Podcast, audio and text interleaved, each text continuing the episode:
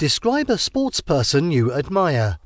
You should say who he or she is, what you know about him or her, what he or she is like in real life, what achievement he or she has made, and explain why you admire him or her.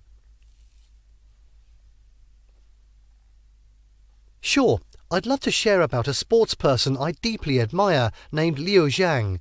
I guess you've probably heard about him. He's a famous Chinese hurdler who really made a name for himself in the field of athletics.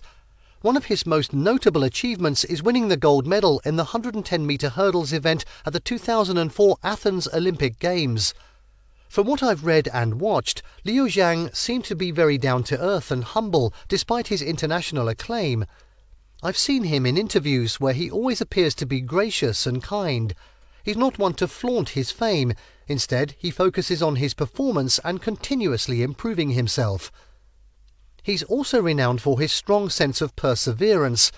For instance, during the 2008 Beijing Olympic Games, he was forced to withdraw due to an Achilles tendon injury.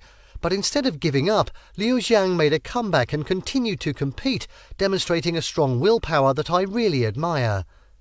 Basically, what I find really inspiring about Liu Xiang is his dedication and never give up spirit. He's not just a great athlete, but also serves as a role model for young people, showing us the importance of hard work, determination, and resilience. I truly believe that he sets a positive example for aspiring athletes and youth all over the world.